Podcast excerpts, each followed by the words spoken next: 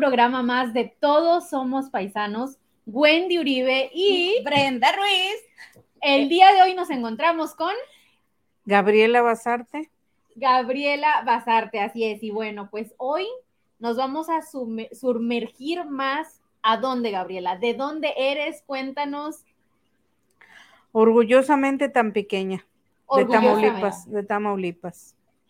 Sí. Por ahí dicen que en Tamaulipas hay unas tortas muy ricas de la barda, ¿no? a ver. Dicen que las mejores, no digo yo, pero dicen que las mejores. Bueno, en lo personal te voy a decir, yo conocí las tortas de la barda por una amiga que se llama Leo. Ella fue la primera que me las enseñó. Después anduve ¿Cómo preguntando. Que te las enseñó? Pues sí, las Ah, va a salir peor las tortas. Sí, me enseñó las tortas de la barda. Después uh, me, me, recomendaron otros lugares donde fuera a probarlas y créeme que definitivamente no. O sea, si a mí me dicen escoge unas tortas de la barda, yo voy a venir contigo. Ay, gracias, gracias. Pero bueno, vamos a entrar un poquito más, Gaby. Estás nerviosa, ¿verdad? Sí. Respira. Respira, no pasa nada. Estamos, en confianza. Haz de cuenta que estamos solamente nosotras, ¿ok? Claro, que sí. Entonces vamos a platicar un poquito más de ti, de tu vida, de tu historia. Así es que cuéntame, ¿de dónde eres? ¿Papás? Soy de Tampico, originaria de un rancho del río Tamesí. Mi papá se llama Ubaldo Basarte, mi mamá se llama Polonia Cibrián. Saludos. Los mejores padres que me pudieron haber tocado y agradecida por el sazón de mi mamá, que gracias a ella creo que aprendimos a cocinar mis hermanas y yo. Y siempre le llamo para pedirle recetas, aunque ya me las sé, siempre le hablo, mamá, ¿a poco esto le he hecho esto, lo otro? Y ella siempre está aconsejándome, apoyándome.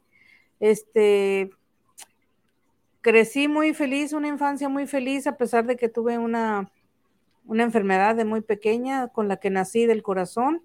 Mucha gente sabe, muchos conocidos, familiares, saben que he lidiado toda la vida con una enfermedad em, del corazón, como deficiencia cardíaca.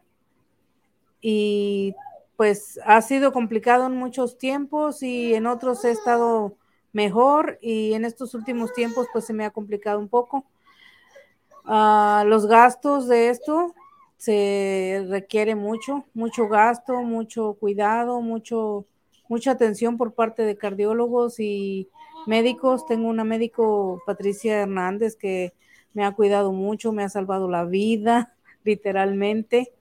Y este, estoy muy agradecida también con la gente, mis clientes que son como mis, no sé si sea mucho decir, pero es como si yo fuera la abuela que alimenta a los nietos cuando vienen. Y eso me encanta. Todos queremos ser los nietos de eso, Eso me encanta. Me, me, saludan con tanto cariño, con amor. Eh, el apoyo de ellos al venir a comprar aquí conmigo. Saben para qué es ese dinero, saben que es para cubrir gastos médicos, gastos de análisis, de estudios, de medicamentos y que también con sus propinas aportan demasiadísimo para que yo no tenga necesidad de pedir el dinero. Más bien me gusta trabajarlo y hacer las cosas por mí misma. Y es algo que yo he querido decir siempre, siempre mientras yo pueda y tenga fuerzas y me permitan, yo voy a trabajar y voy a hacer todo lo posible. Tengo mi hermano, que no puedo dejarlo a un lado, no puedo estar aquí ahora, pero mi hermano es mi gran apoyo, mi hermano Rogelio Basarte. Él es el encargado de hacer lo pesado, lo difícil, este, lo apresurado. Siempre me mantiene tranquila, yo lo hago. ¿Qué más quieres que haga? Este, realmente no hago nada pesado.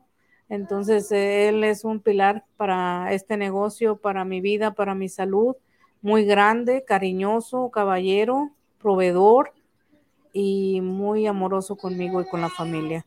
Estoy muy agradecida por su vida en mi vida y porque es el hermano menor, yo le debería de cuidar a él, pero él le toca cuidarme a mí y todo el mundo sabe que lo hace con todo el cariño del mundo.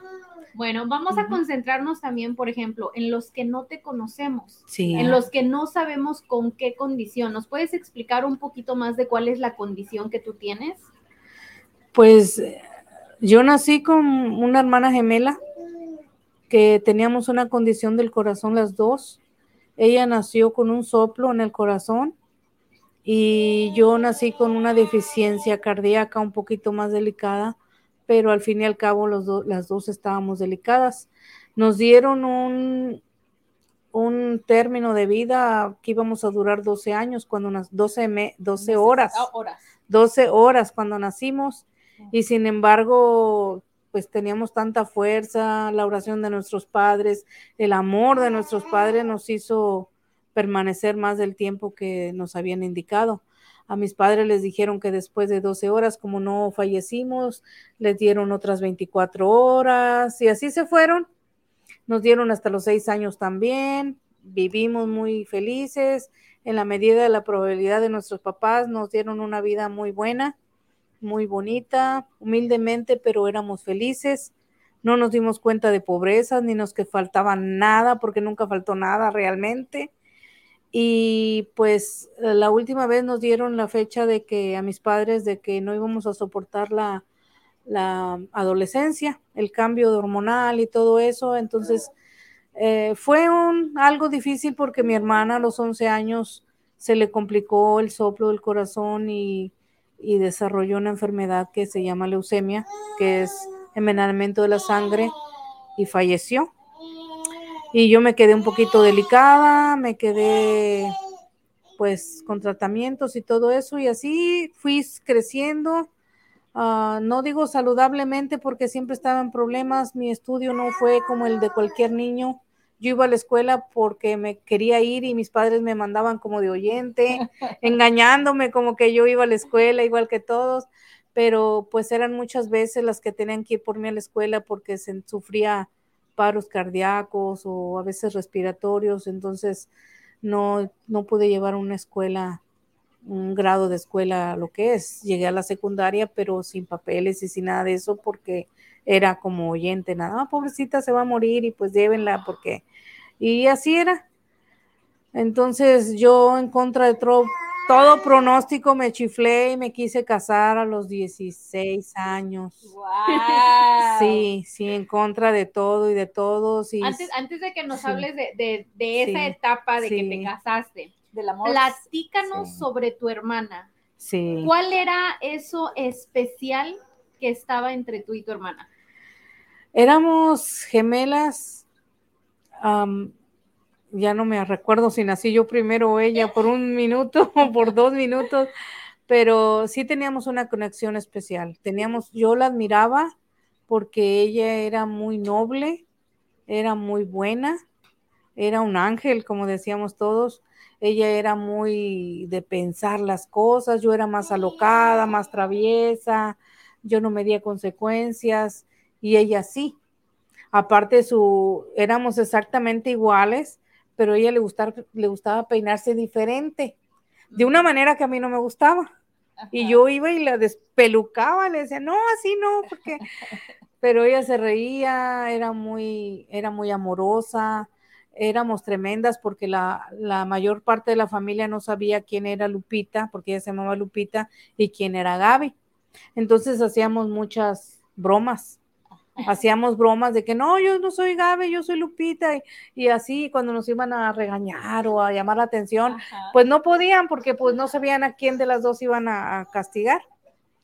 Eh, fue muy bonito esa etapa, muy bonita. Ella, ella realmente fue muy buena persona. Yo pienso que todo el tiempo ella supo que se iba a ir porque actuaba de una manera muy madura y pensaba mucho las cosas y algo que me duele todavía un poco, porque fui tremenda con ella, es que ella sentía lo que a mí me pasaba.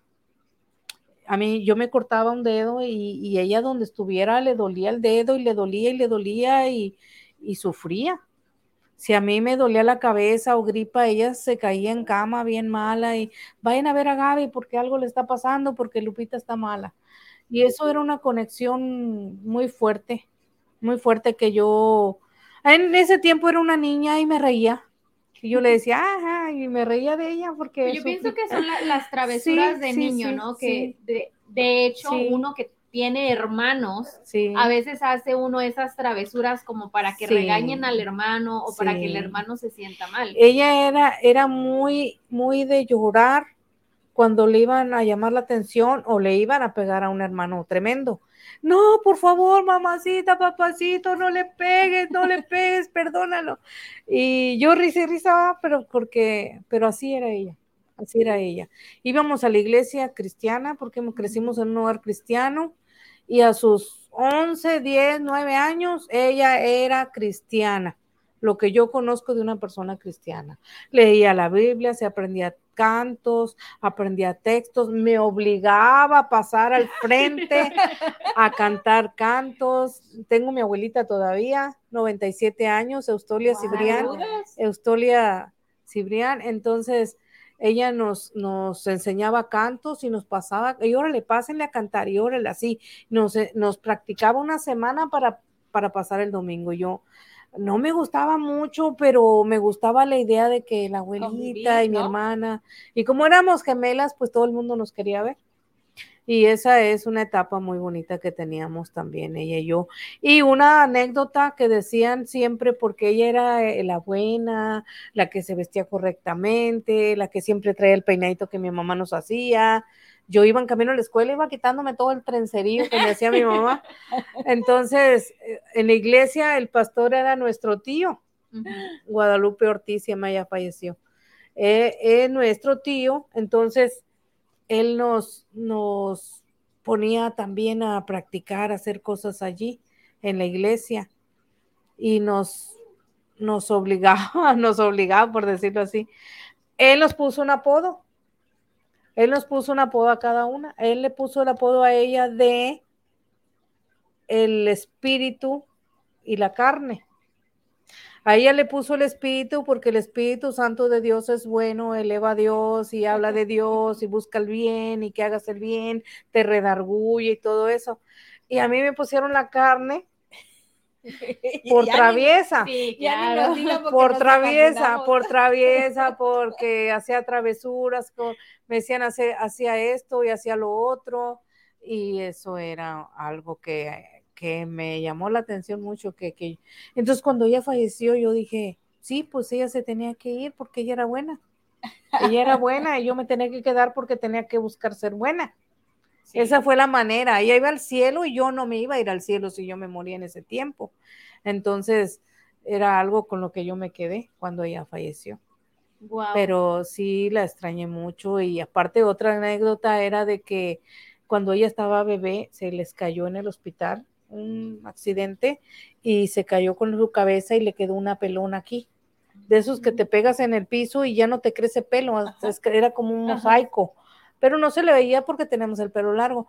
Y yo tengo un lunar que heredé de mi abuelita, mamá Cotita, un lunar que tengo en la cadera, en la mera cadera tengo un lunar grande. Entonces, cuando los tíos venían y, a ver, ¿quién es Lupita? ¿Quién es Gaby? No, pues a mí me levantaban el vestido para ver el, para ver el lunar y a ella le, la despeinaban y le buscaban la pelona y eso era pues divertido. Claro. Lo divertido también era cuando, cuando cumplíamos años, siempre nos festejaron, fíjate, siempre nos festejaron y no teníamos las posibilidades, yo no sé mi papá y mi mamá cómo hacían esos milagros. Pues yo creo que el amor de papás era lo que hacía eso, porque como tú bien lo dijiste al principio, no había muchos pronósticos de vida. Entonces, ustedes pasaron siempre en el hospital y siempre con los doctores diciéndole, no, te doy medio año. Y pasaba ese medio año, ok, bueno, te doy dos años. Entonces, creo que tus papás buscaban esa manera de hacerlas sentir especiales y de no dejar pasar un cumpleaños porque cada año que pasaba pues era un milagro para ellos. Cada día, no cada hora, porque iniciamos con 12 horas. A mí me encantaría aquí saber el chisme del noviazgo. ¿Cómo puede, puede ser posible que decidiste casarte si los hombres dan mucha guerra? Fue algo raro. ¿Por qué raro? A ver, a ver, ¿por qué raro? Yo estaba muy protegida de mi familia, muy protegida. Me tenía desmayos muy seguido. Este, el potasio en mi cuerpo siempre he tenido problemas con eso, se me va el potasio a cero. Entonces, cuando eso pasaba cuando yo era niña, eran calambres por todo el cuerpo, pero calambres, piernas, brazos, espalda, todo. Entonces me tenían que llevar de emergencias al hospital. Entonces, pues era una vida triste, no podía, aparte de mis hermanos, que yo era la segunda de la mayor, o sea, todos los demás eran pequeños, somos, éramos ocho hermanos. Ocho hermanos. Entonces, todos estaban chiquitos, yo tenía diez, mi hermana once, y así vamos. Y este, y pues yo decía, mis hermanos, no, que quiero ir a una piñata. Ah, si llevas a Gaby, vas, si no, no vas. ¿Quién quería llevar a Gaby? Gaby se podía desmayar en cualquier momento, Gaby le podía pasar algo en cualquier pues momento. Todos la llevaban. No, ¿no? No me querían llevar. no me querían llevar aparte porque no se podían divertir porque tenían que cuidarme. Tenían que cuidarme. Yo, ay, yo quiero ir. Y mi mamá y mi papá se ponían en ese plan de que si va ella, van ustedes y que no sé qué. Y entonces, a pesar de que te cuidaban tanto, ¿cómo fue que llegó un novio? O sea, ¿cómo se aventó a decir, a ver? bueno. Bueno, fue algo en el momento bonito ya estamos divorciados y ya se acabó el show y todo, pero en ese momento yo estaba muy mal. Cuando mi hermana falleció, yo estuve en, en, un tipo de coma en el hospital. Entonces yo me acuerdo que yo oía, oía todo y yo alcanzaba a oír las oraciones de mi mamá, el llanto de mi papá y lo que le pedían a Dios y me agarraban mi mano, mi cara y ellos no sabían que yo estaba oyendo y que yo sentía que me tocaban. Entonces yo agarré un, pues un amor a mis padres más grande, más, o sea, cómo sufre un padre por un hijo enfermo. Yo quería despertar y decirles, estoy bien, este, estoy oyendo, y, pero pues no fue así. Con el paso del tiempo, yo me recuperé y me fui a mi casa. Me tenían allí bajo de un árbol, en una sillita y bien atendida, mis hermanos atendiéndome. Entonces, esta persona era compañero de mi papá del trabajo. A mí él me lleva como 10 años. Wow. Y era un muchacho, pero al lado de mi papá, pero trabajaban juntos. Entonces él, cristiano, una vez le dijo a mis papás, oiga, ¿me permite ir a visitar a su hija, platicar con ella, leerle la Biblia y hacerle compañía? Porque ya era yo una carguita para mis hermanos. Mis hermanos no quieren estar ahí cuidándome y leyéndome, entonces se vuelve algo continuo. Mi pues. papá trabajaba de sol a sol, era obrero, mi mamá también tenía costuras, tenía que solventar gastos, entonces tenía mucho trabajo y hacían lo más que podían y me atendían y todo. Entonces este muchacho empezó a ir que a leer, que a cantarme y yo lo valoré mucho, sentía que era sincero, que, que mis hermanos y amiguitos eran tremendos, me jalaban los piernas, me pellizcaban a ver si sentía y todo eso. Y él era muy correcto y todo. Entonces yo me fui recuperando poco a poco. Y él se fue quedando como mi amigo y así iba a la casa y todo. Y un día me dijo, dice, oye, dice, vamos a ser novios. Digo, no, no, no creo que mi papá y mi mamá me dejen, yo estoy bien chiquita y que quién sabe qué. Tenía 15 años, 16 yo creo pero al mismo tiempo yo pensaba, es que con él me dejan platicar, con otra persona no me van a dejar platicar, este, dijo ahora yo, Sí, o sea, yo quería una independencia, según en mi mente yo. Entonces pasó de que al tiempo, este, me dijo un día, ¿y por qué no nos casamos? Y yo ni siquiera lo pensé, le dije que sí. Ah, sí, sí, cuando hablamos con mis papás, mi papá, no, que cómo crees que tú no estás bien. Y, y a él le decían, ella no sabe cocinar, ella no sabe hacer nada, ella es cuidada, ella es muy protegida. Y tú y él, no, yo hago todo por ella y yo la ayudo. Y muy bonito. Pues sí, al final de cuentas me puse en un plan de que me tenían que dejar casar porque si no yo me iba a ir de la casa. Y casi los obligué, yo creo, a mi papá y a mi mamá a casarme. Bueno, pues hicieron los planes de la boda. Me casé el día de mi cumpleaños, el, 13 de agosto.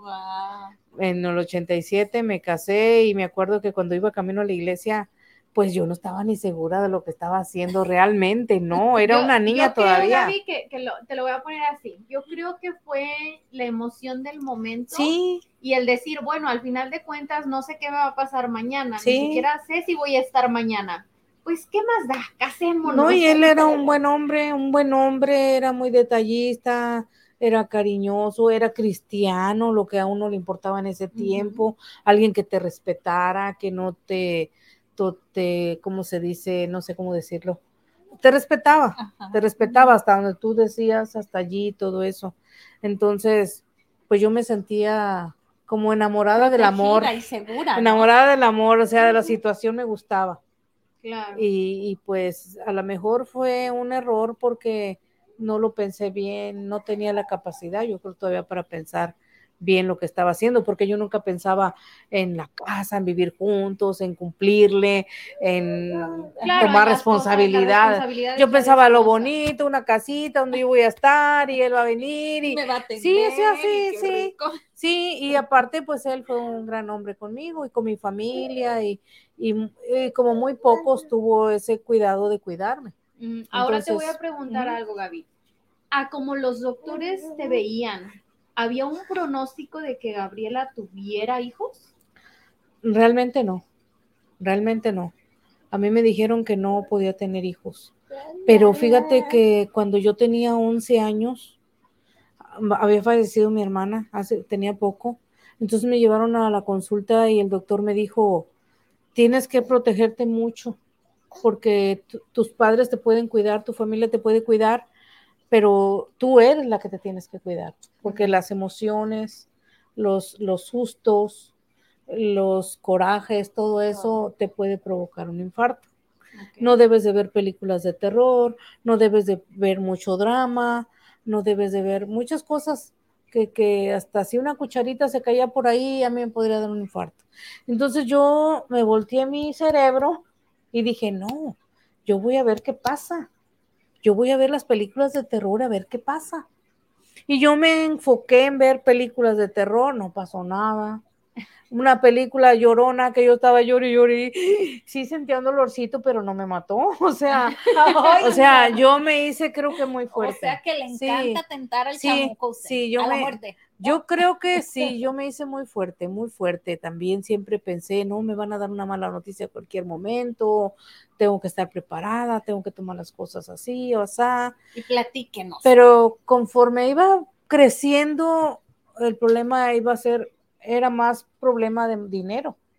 Porque como yo no estaba estudiando, no tenía acceso a seguro médico, entonces todo eso era mucho dinero. Entonces, lo que me cuidaban mis papás y los médicos de la centro de salud que me daban como vitaminas y como el, antidepresivos y esas cosas para que estuviera tranquila.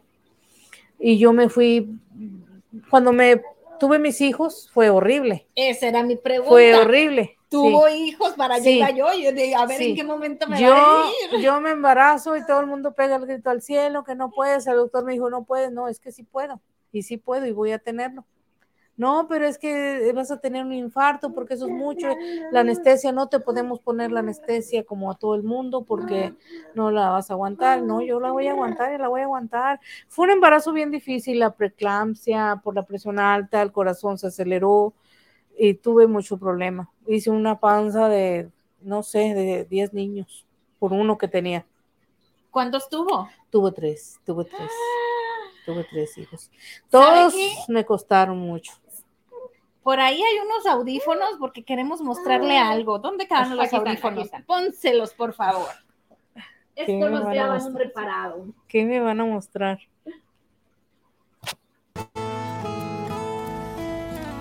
Hola, mamita hermosa. quiero que sepas que te admiro muchísimo, que eres mi motor cada día que me levanto porque con tu capacidad de resiliencia, de empuje, de fuerza, me motivas a, seguir avanzando. Eh, sabes que quisiera estar contigo y que todos acá te extrañamos muchísimo, pero confiamos en Dios, en que pronto vamos a poder estar juntos. te oh, mando todo mi amor y todo mi cariño, te amo. Tal, quiero decirte que te extraño, te amo mucho Estoy muy orgullosa de ti por todo lo, que haces. Eres una mujer muy fuerte y valiente. Eres un gran ejemplo de vida para mí. Espero que Dios me permita algún día estar contigo, convivir contigo y que pues nos dures muchos años más. Hola, oh mami. Saludos, hago este video para saludarte y para reconocer el gran esfuerzo que has hecho para seguir saliendo adelante. Estoy muy orgulloso de ti, al igual que mis hermanas. Te amamos, te queremos mucho. Mi esposa, Itzayana, los niños, estamos muy orgullosos de ti y queremos que sigas esforzándote y saliendo adelante en todo lo que te propongas. Sabes que para mí tú eres la supermamá y estoy muy orgulloso de ti y sabes que te amo y te adoro con todo mi corazón. Sí, sigue echándole ganas, te amo. Dios te bendiga, madre. Bye, bye. Te amamos mucho, mi Oh my God. Ten confianza en Dios de que nosotros estamos orando por ti. Hola, Gaby. Dios te bendiga. ¿Cómo, cómo te encuentras, mija? Aquí estamos, este, pues en este video, ¿verdad? Que hacemos para que, para darte ánimo, para darte valor. Para que tú tengas más confianza, mija, en, ti misma también primeramente, ¿verdad? Y en Dios, para que todo salga bien, hija, de todo lo que, lo que emprendas en, esta, en este negocio, ¿verdad? Que tienen en, esta, en estas comidas que estás haciendo, que están tan sabrosas, o sea, se ven que están bien ricas, ¿verdad? Que ya les quisieran estar saboreando acá. Este, pues te queremos mucho, mija, y te deseamos lo mejor. A, ti a, a tus hermanos. A Rogelio, que tanto te ayuda ya, y que pues siga, sigan con, salud y con vida y que sea pues un éxito sus vidas allá, primeramente Dios. Que Dios los bendiga, pronto. Ay, no, bueno, mucho cariño para usted. quiero hacer una pausa, este, yo conozco un poquito de la historia de Gaby. Yo vine hace que como unas dos, tres semanas, ¿verdad? A comer las famosísimas tortas de la barda. Este, me platicó un poco de su historia, de esa historia donde Gaby no puede tener emociones fuertes, donde a Gaby tenemos que cuidarla. Pero ahí entra alguien, ahí entra tu hermano, que todo el tiempo está diciéndole, Gaby, vamos a hacerlo. O sea, hay creo que su hermano es una persona muy importante. Y gracias a él es que tenemos estos videos. Entonces yo le, yo hablé con Betty y le dije, mira, queremos hacerle esta sorpresa a Gaby, pero oh, necesito que Rogelio esté de acuerdo, porque sabemos que no puedes tener una emoción tan fuerte. Entonces creo que conoces a Rogelio y Rogelio siempre es, háganlo. Sí. No le va a pasar nada. Y acabamos de ver, acaba de decir, yo aguanto, yo, aguanto. No, fue increíble, no me lo esperaba. Acabo de hablar con mis papás ahorita. Mi papá y yo y mi mamá nos contamos todo. Ah, no. Todo, yo les digo todo. No, sí. No, wow, es increíble, de Entonces creo que Rogelio, muchas gracias a Rogelio, gracias a oh Betty que todo el tiempo estuvo ahí, este, pues apoyándome en escribirle a tu hermano, en tener ese contacto todas las fotos, los videos, eh, a él es al que he estado así como, hey, apúrale. Oh Entonces, ni siquiera lo sospechaba. Es una sorpresa para ti, Gaby, y bueno, vamos a, vamos también a concentrarnos un poquito más en, en que se rompió todo lo que los doctores dijo, ¿no? A pesar de que se daban solo dos horas y te quiero decir algo bien importante para mí. He pasado cosas muy malas médicamente He sufrido mucho dolor, me han resucitado muchas veces con electroshocks, me han inyectado directamente al corazón sin anestesia. He tenido dolores que no me imaginé que podía llegar un ser humano a tener. Y todo el tiempo he pensado en que si Cristo sufrió por nosotros de una manera a morir por el amor a nosotros, yo podía aguantar también. Mientras Él me diera la vida, yo podía aguantar todo. Y una de las cosas que me ha impulsado a tener una actitud buena y una apariencia, porque siempre me he procurado estar bien, son mis padres, mis hijos. Yo me pongo en el lugar de mis padres y digo, oye, si tu hija en otro país lejos donde no puedes ir a verla, está tan mala y le dan horas o le dan días de vida y, y me pongo en el lugar del dolor de ellos. Y sin embargo, yo, no, papi, fíjate que sí, no, pues sí dijeron esto los médicos, y pues, pero pues yo me siento bien, pero yo estoy bien. Dicen que mi corazón está mal, pero yo estoy bien. este, yo voy a salir adelante y si no, si no salgo de esto, es que me fui y me fui contenta y viví muchos años, ya tengo cincuenta y tantos años, les digo, y no, no iban a darme ni seis días, o sea, ya para mí ya esto ya, tuve hijos en contra de todo el mundo, son sanos, son perfectos, son buenos hijos, amorosos, o sea, tengo nietos ya, tengo cuatro nietos hermosos que adoro. Que, que, que, me mantienen queriéndome cuidar más porque los quiero abrazar, porque quiero estar con ellos. Pero aquí yo llegué y yo llegué enferma, me vine por esa situación, porque allá ya no me podía atender por el dinero y porque los recursos no daban para tanto en aquel tiempo. Entonces, mi hermana que ya se había venido me ofreció venirme a Estados Unidos, pero ¿cómo? Le dije yo, vente, vente, yo pago tu pasada. Mira, yo nunca pensé en lo que es pasar de ilegal. Platícame esa historia. Nunca pensé en que iba a caminar tantas horas, ni que me iban a salir animales. Soy zoofóbica.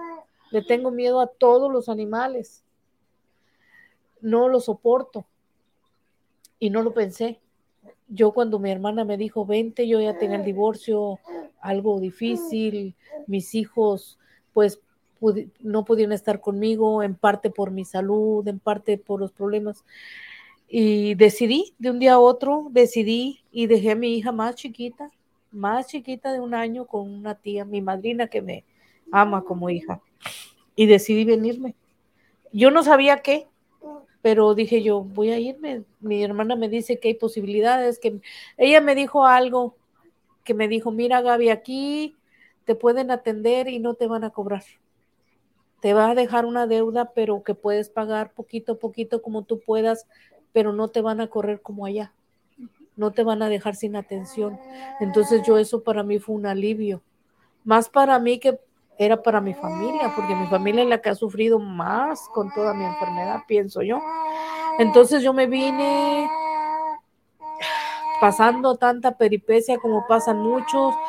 Yo antes de venirme me preparé no era de ejercicio, no era de nada, pero yo me empecé, me metí un, un grupo de vecinos en una cancha a correr. Mi papá me enseñó a andar en la bicicleta a los 35 años. Anduve en, bicicleta. Yo llegué aquí a los 27 años, a los 27 años, y entonces todavía mi corazón estaba relativamente fuerte.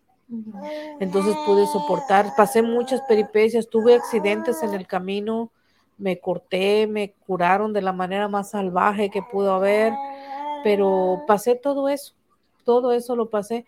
Y llegando aquí, pues mi hermana me metió a trabajar luego, luego, un restaurante que se llamaba Ryan's, que era buffet, y, y como yo siempre me ha gustado la cocina, pues me metió de cocinera luego, luego. Y pues ahí empecé a tener problemas de salud, iba al doctor como dos veces al mes de infartos, preinfartos y todo eso.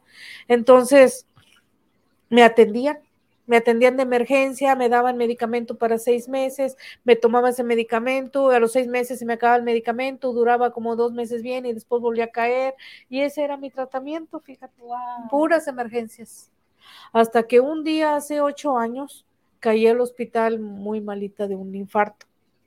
Tuve un infarto, un, un infarto y un, y un paro respiratorio al mismo tiempo eso fue, pues que no sé cómo lo soporté, pero lo soporté. Entonces, ahí, ese día andaba un, un médico, un médico, un especialista, un científico, algo así muy importante en el hospital de visita y alguien le dijo, mira, dice, hay una, una paciente que tiene una condición que es muy seria, que no hay común y que está aquí internada y no sé si te conviene ir a verla porque eres cardiólogo, eres eh, investigador y que tenía su propio edificio de investigación. Él fue al verme y me dijo, oh, tú eres esta persona que estás muy joven, que sí, que no, bueno. Entonces él me ofreció una ayuda en el sentido de que nos íbamos a ayudar los dos. Me dijo, déjame tratarte, tratar contigo medicamento alternativo, medicamento que todavía no está patentado, este, hacer experimentos contigo. A cambio de eso, yo te voy a dar la atención médica, de todo lo demás que tú necesites, si te enfermas y esto y aquello. Y pues al principio mi hijo, mi hermano, como que, ah, que te quieren como conejillo de indias y que no sé qué, pero realmente yo ya la estaba pasando mal, porque yo cada rato estaba mala y siempre era por emergencias que me atendían.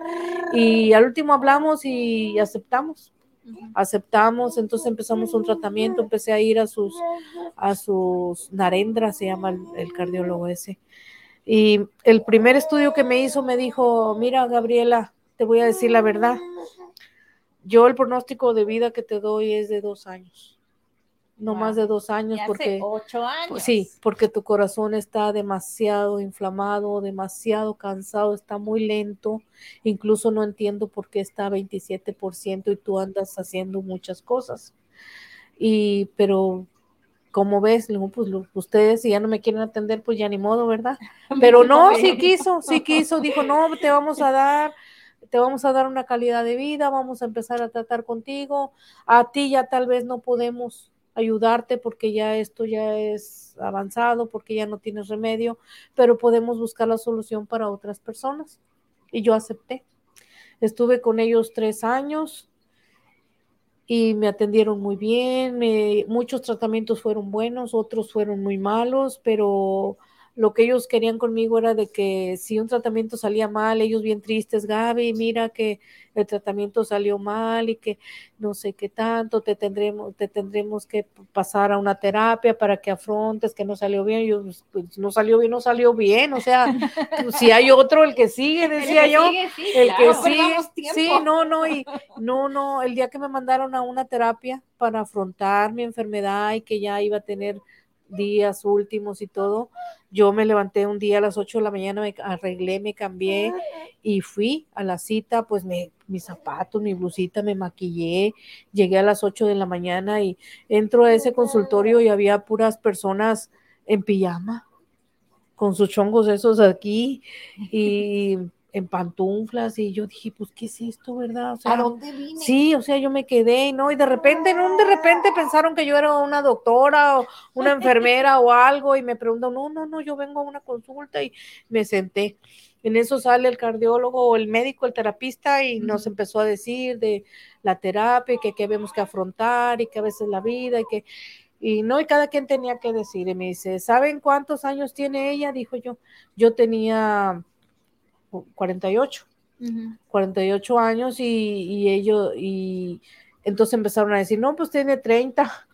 Otros decían, no, tiene 35 y este, y la ven cómo está de pieza a cabeza, que viene bien, ella viene a una terapia igual que ustedes, pero ella su actitud está más del 100, porque ella se levantó temprano, se bañó, se maquilló, se puso su ropa, sus zapatos y aquí está. Dice, sin embargo, otras personas, como se levantaron, se vinieron a la terapia y ya se ve un poquito que hay depresión o hay este, una manera de diferente. Entonces, yo la quiero de poner de ejemplo a ella. Todos ustedes tienen una condición crónica de una enfermedad, pero es crónica. Ella tiene una condición final. Ella tiene sus días contados y es la que tiene más actitud aquí en esta sala. Y me dijo, no vas a volver a poder a venir a una terapia, tú no necesitas una terapia. No, usted les da la cátedra a todos los demás. Yo creo que tú ibas a darles la terapia a ellos, ¿no? Y creo que no sabía ni a qué iba, esto pero es algo que, le quiero hacer hincapié a que a la actitud, ¿no? A la actitud que tienes, a que a pesar de todo, porque no ha sido nada más uh, la vida en que te dieron cierto ah, tiempo. Y aquí es donde quiero decirles, hay una manera de apoyarla. Ella vende antojitos todos los sábados. Sí. Este, yo, yo personalmente se los estoy recomendando. Las tortas de la barra están riquísimas. Sí, y, los tamales. y esa es la manera en que usted puede apoyarla, en de que usted puede aportar, porque aunque ya lo dijo, hubo alguien hubo un doctor que estuvo ahí, que le dio tratamiento, pero los costos del medicamento siguen siendo altos. Sí. Ahora, voy a decir esto, Gaby, espero que no te sientas mal. Hay medicamentos de alta calidad a los que ella podría tener una vida más normal o sentirse bien. Desgraciadamente son medicamentos carísimos a los que no puede tener acceso. Entonces, ella en este momento está tomando medicamentos genéricos y al tomar medicamentos genéricos trae consecuencias. Una de las consecuencias más graves pues es que no, no tiene la fuerza para levantarse de la cama, que no quiere hacer nada, es como si cayeras en una depresión muy fuerte, si podemos compararlo con eso. Pero que Gaby dice, yo me quedo tirada en la cama de lunes a jueves, ¿no? El viernes sé que me tengo que levantar porque sé que el sábado voy a vender comida. Y usted puede hacer el pedido y usted puede verla y usted puede hablar con ella. Y Gaby siempre va a estar con la sonrisa y con la actitud y con esas ganas de vivir que definitivamente creo que es lo que a mí más me llamó la atención de ti, Gaby, y por lo que estamos así aquí para tratar de, apoyarte y de que las personas que puedan ver este video vengan y te apoyen. Ah, tú misma lo dijiste, no estoy, no pido ayuda, no pido dinero, pero sí vendo comida, ¿no? Exacto. Sí, Entonces, soy la abuelita. Pero, pero una abuelita que sí hay que pagarle.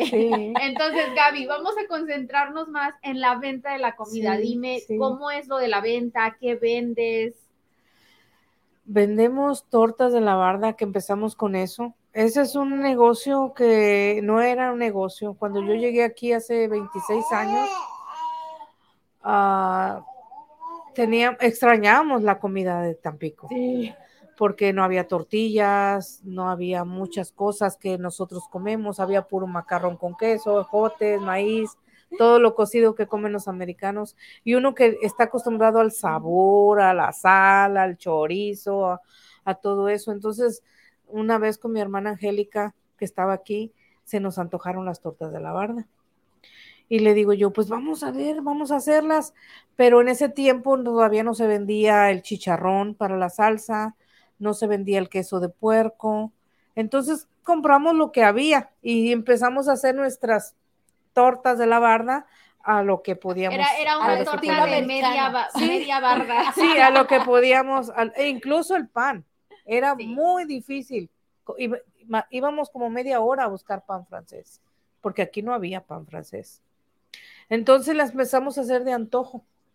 Empezamos a hacer de antojo y entonces nos faltó qué amigo, qué vecino, oye, véndeme una y, ay, pero ¿cómo te la voy a vender? Sí, véndeme una, ándale, y se la vendíamos. Y así empezamos la venta, que nos empezaron, pero no era un negocio que habíamos iniciado, era un antojo. Entonces hacíamos ahorita, hacíamos en dos meses, hacíamos en tres meses, a veces tardamos un año, no lo hacíamos, hasta que una vez nos pidieron, oye, vende, vende. Y dije yo, bueno, pues voy a vender tortas de la barda, vamos a venderlas. Y empezamos a ir a las carnicerías, oye, ¿tienes queso de puerco? ¿Tienes chicharro? No, pues no, ni sabemos qué es eso y qué no sé qué. Y entonces empezaron ellos a investigar, oye, si están pidiendo eso es porque, y lo empezaron a traer. Lo empezaron a traer y empezamos a hacer las tortas de la barda. Yo tardaba años sin hacer y así, sino que llegó mi, mi cuñada de México y ella vivía exactamente donde, donde se hacían las tortas de la barda y me dijo, vamos a hacer tortas de la, pues vamos a hacer tortas de la barda en familia y todo el rollo y empezamos a hacer. Después así uno que hacía ella, que hacía yo y así estábamos hasta que llegamos al punto de que como yo me enfermaba mucho, yo empezaba a vender aquí cada mes, cada mes.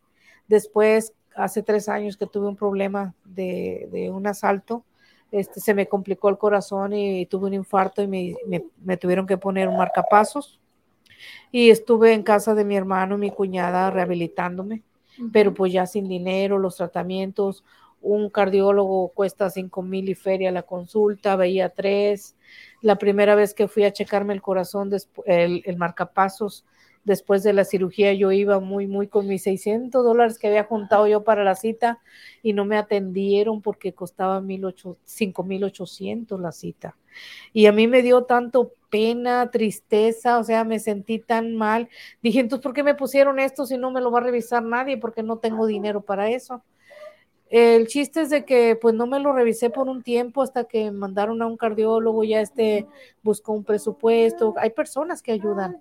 Si uno le busca, hay personas, te bajan el presupuesto, te lo bajan más y, pues eh, estuve atendiéndome. Y, después de eso me fui a casa de mi cuñada, mi, mi hermano, a, a, cuidarme ellos. Entonces yo cuando terminé de eso, este, me vine a mi casa y le dije a mi hermano, vamos a vender algo porque no tenemos, no me dejaron trabajar, por lo mismo del estrés, de las emociones, entonces supuestamente yo no puedo trabajar, que yo aguanto mucho, créanme. Pero tú aguantas todo, Gaby. Sí, sí. Entonces empezamos a vender y me empecé a vender unos tamales y me salía bien y luego, ¿por qué no vendemos tortas? Vamos a vender tortas. Entonces mi hermano me dice, oye, ¿por qué no vas a casa a hacer tortas y ya te ayuda ella y ella también ya ha hecho y, y pues era un negocio familiar. Cuando no vendía yo, vendía a mi hermano, mi hermana, mi todo.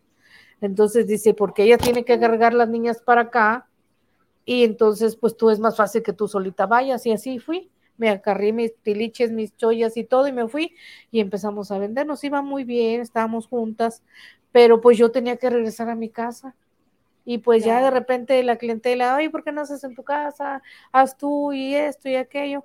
Y sí, Nos queda más empecé, empecé, empecé. Y como teníamos que compartir con mi hermano, claro. porque era un negocio familiar, dije yo, no, pues si me voy a mi casa, ya el dinero va a ser más para, yo era demasiado gasto, demasiado. O sea, solamente Dios sabe, eran, en ese tiempo eran 130 mil al año. Wow. Entonces mi hermano ha trabajado mucho para mí, a él su trabajo alcanzaba para renta, comida y biles, pero el medicamento, los doctores, incluso la comida, porque yo tenía que tener una, una, dieta, especial.